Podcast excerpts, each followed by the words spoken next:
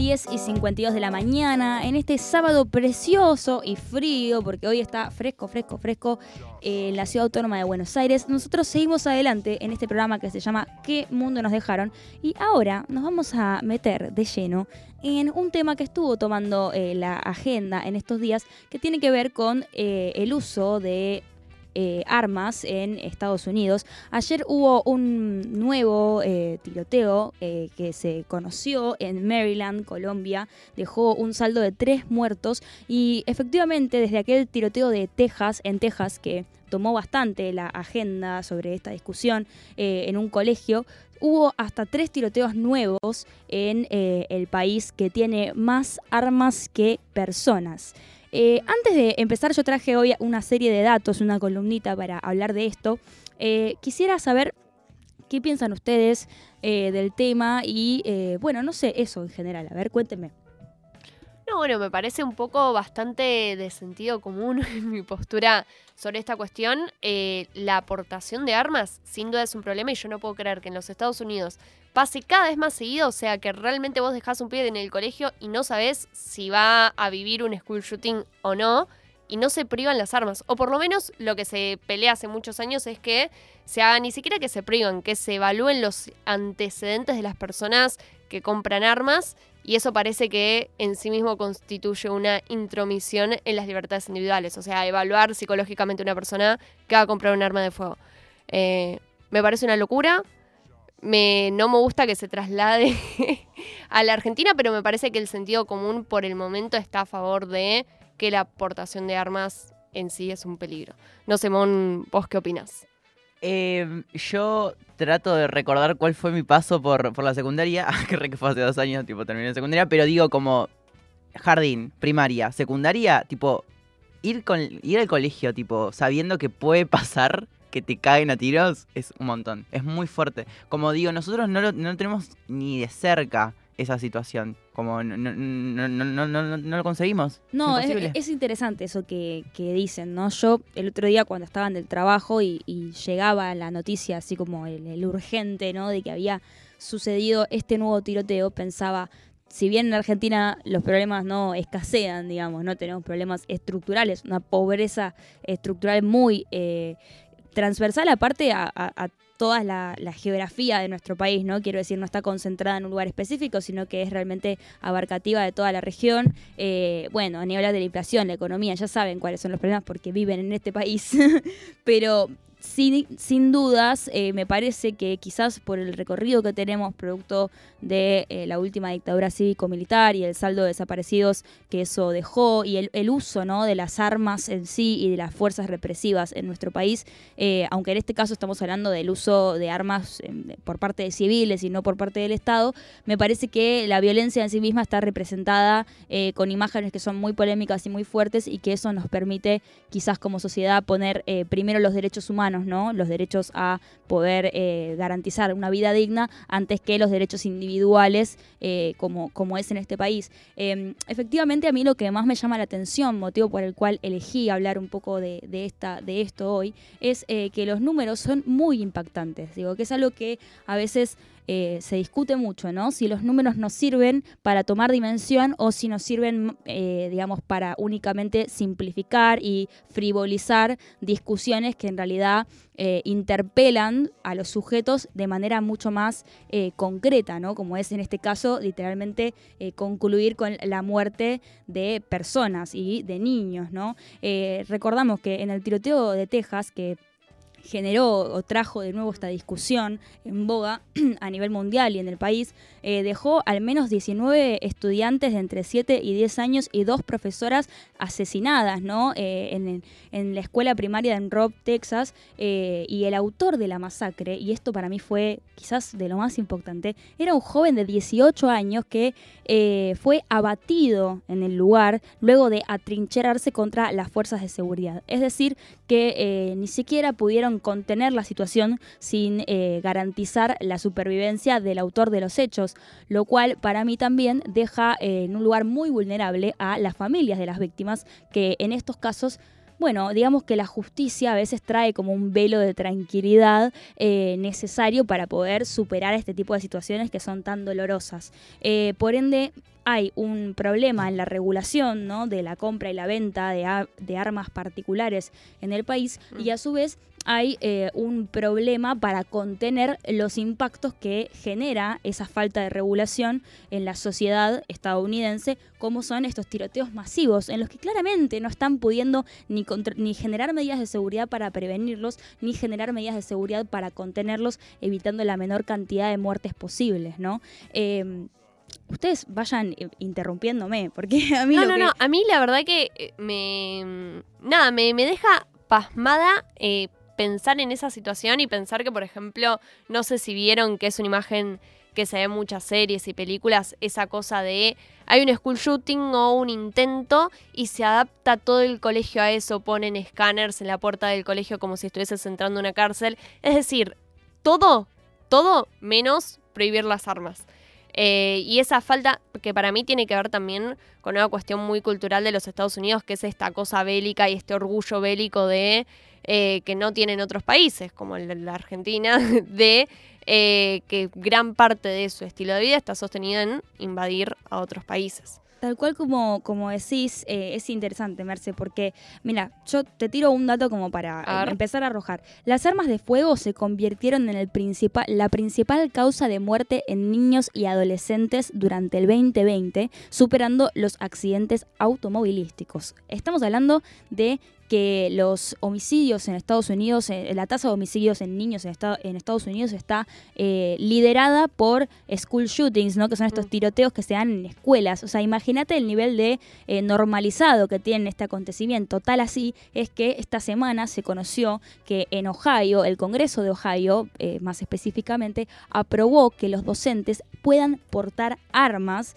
eh, al interior de las escuelas como si esto fuera una herramienta preventiva, ¿no? Para un tiroteo y no quizás eh, promover aún más, no solo la aportación de armas en civiles, sino saber que vos man- mandás a tu hijo a un colegio y no solo está expuesto a, a que una persona cualquiera pueda ir y generar un tiroteo, sino que también puede que el mismo docente esté armado eh, dándole una clase de matemáticas a, a uno de tus chicos. Claro, y ni hablar que un docente que se formó para dar clases no tiene por qué saber eh, manejar eficientemente un arma en una situación en la que hay chicos en el medio que obviamente requiere un nivel de, eh, de profesionalidad bastante específico. Es, es realmente rarísimo, injustificable y me parece que cuanto más alevosas son estas cosas, más eh, exponen esos discursos de derecha.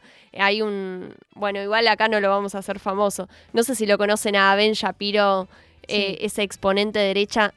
Yo lo sigo en Twitter en esta política de evitar el... Un exponente de, de derecha estadounidense. ¿no? Sí, un exponente de derecha de estadounidense, seguidor de Trump, que tiene en medio esa imagen de chico bien trajeado eh, con retórica. eh, y que bueno, que eh, lo sigo para evitar esa cuestión del sesgo de, de la burbuja que generan las redes sociales. Y realmente es injustificable. No hay, no hay argumento posible que sea coherente para justificar que los profesores tengan que portar armas como solución a esta, este problema estructural. No sería ah, igualmente eh, la primera, el primer elemento extrafalario en este tipo de cuestiones relacionadas a la aportación de armas en eh, civiles en Estados Unidos. Mira, los tiroteos masivos se convirtieron en una parte tan circunstancial de la sociedad yankee que incluso tienen reglas propias. Escucha lo que te voy a contar ahora. Para que un ataque de estas características, es decir, un tiroteo, se cuente en las estadísticas, tiene que causar la muerte de al menos cuatro personas de diferentes familias sin contar al tirador. Me está jodiendo. Carajo. No te jodo. Me está jodiendo. O sea, si un pibe entra y mata a cuatro hermanos o cinco hermanos, no cuenta. Eh, bueno, no, en ese caso sí, porque, claro, si son cuatro hermanos de la misma familia, no cuenta. Si son dos de distintas familias, tampoco. Tampoco. Tienen que ser cuatro de distintas familias y no, o sea, no- el tirador no cuenta. O sea, en este caso, la- en el caso de la, de la masacre de Texas, eh, la muerte del tirador no contempla, no- no, entra en las estadísticas de fallecidos, ¿no? Eso es eh, lo, lo interesante eh, y polémico. Yo.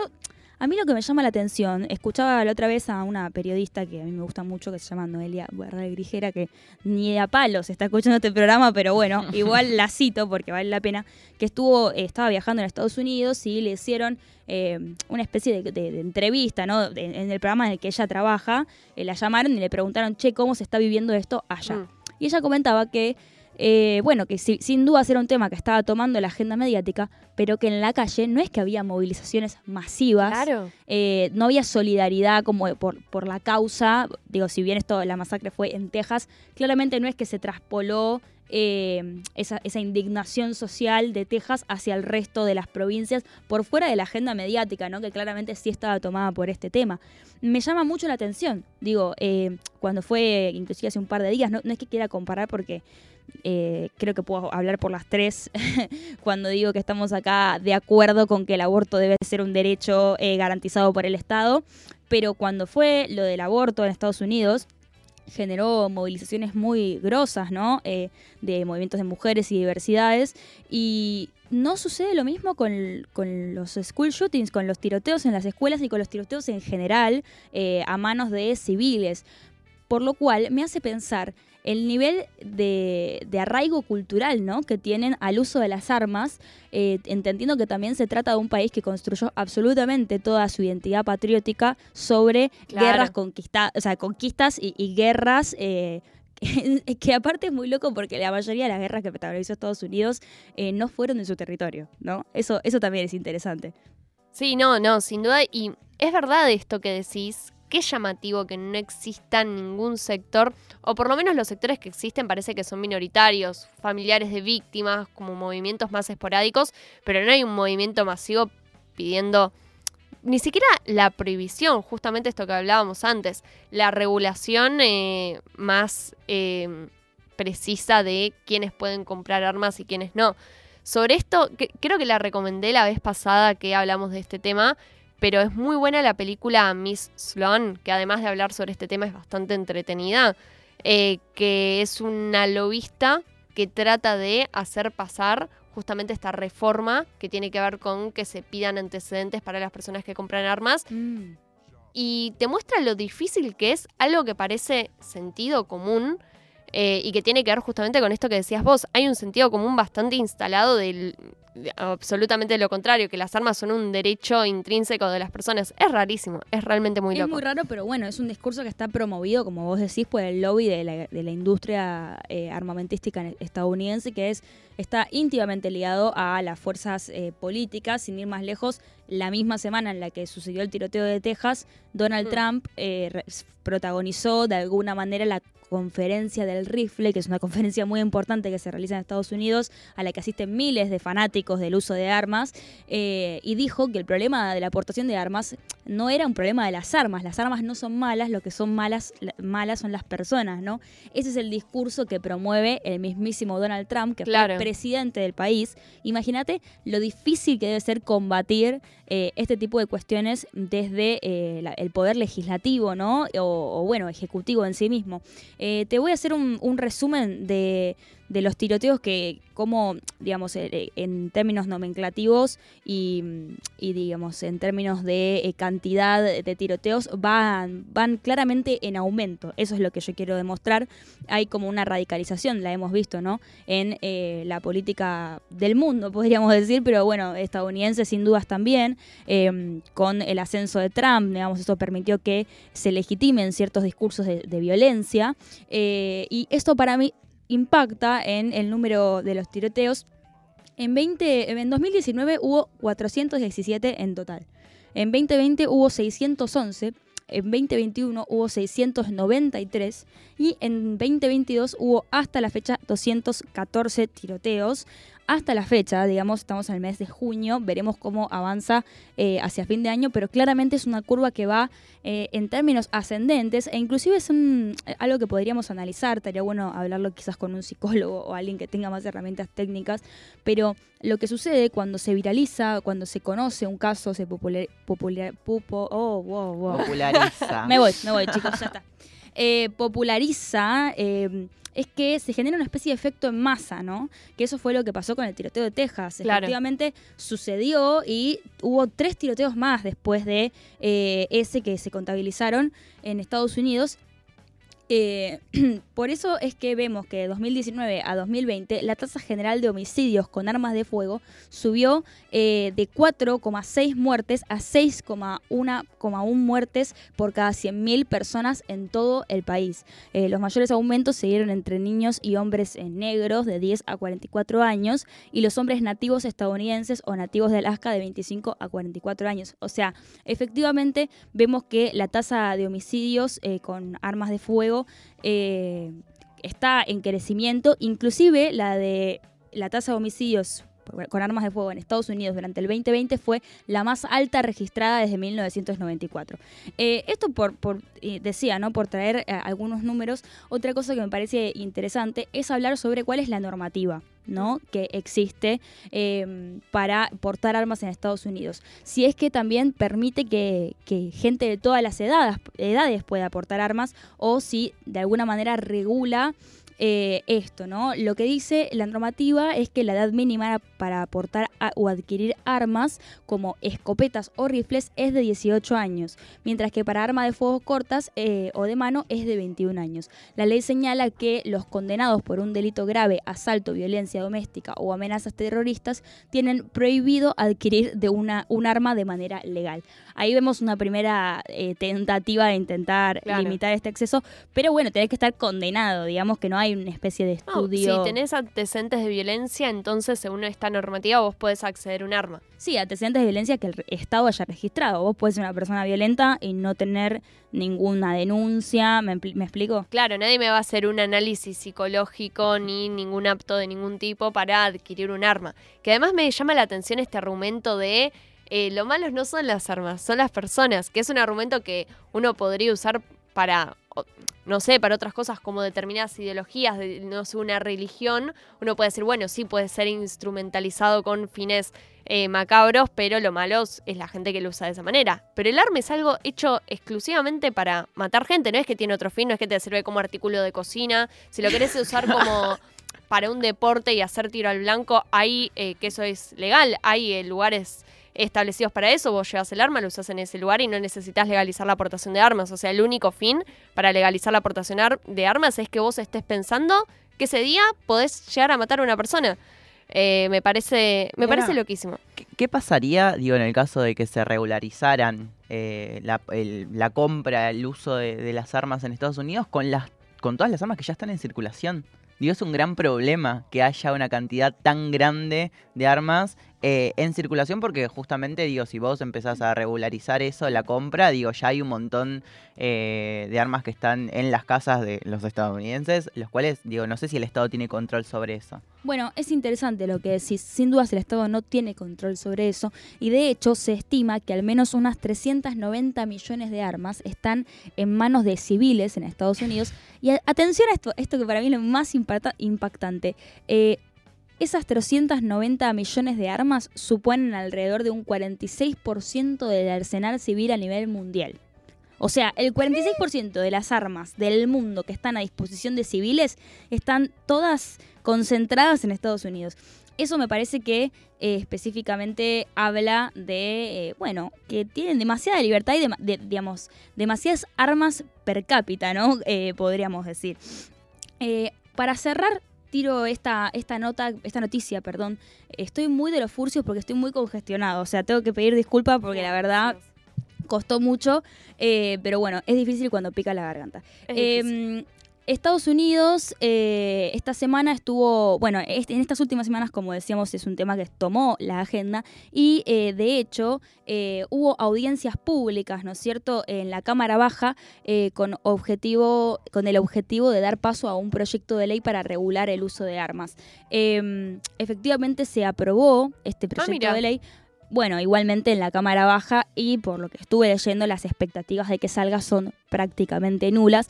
Pero bueno, lo interesante fue que hubo audiencias públicas en las que sobrevivientes de tiroteos, inclusive una joven que sobrevivió al tiroteo de Texas, pudo declarar y dar testimonio y esta joven contó que sobrevivió gracias a que se cubrió de sangre de una de las víctimas y Terrible. fingió estar Muy muerta. temprano Terrible. para esto. Es muy temprano y es sábado, le pido mil disculpas, pero le digo la verdad, estamos acostumbrados a ver estas cosas en las películas de ciencia ficción y a veces creemos que, eh, que justamente se trata de eso, ¿no? De ficción, de narrativas que uno inventa, cuando la realidad a veces es muchísimo, muchísimo más impactante que eh, aquellas historias que uno pueda llegar a siquiera crear en su mente, ¿no? Me parece que es un tema que, si bien nos queda lejos, a mí no, no, no deja de interesarme, ¿no? Como fenómeno cultural y, social casi, y que me parece que, que está bueno cuando hay eh, exponentes como Javier Milei que hablan sobre que están a favor del uso de armas en civiles y que en Argentina se deberían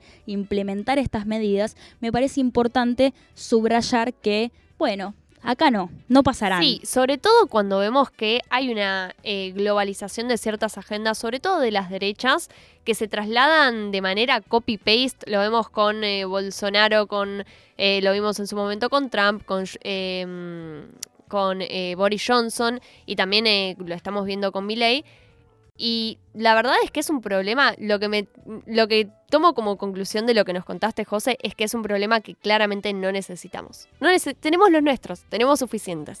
Es interesante lo que decís, Merced. Hasta acá la columna sobre la aportación de armas en Estados Unidos, un país que tiene más armas que personas y un país donde parece pesar más la libertad individual que la preservación de los derechos humanos. Ya venimos. ¿Qué mundo nos dejaron?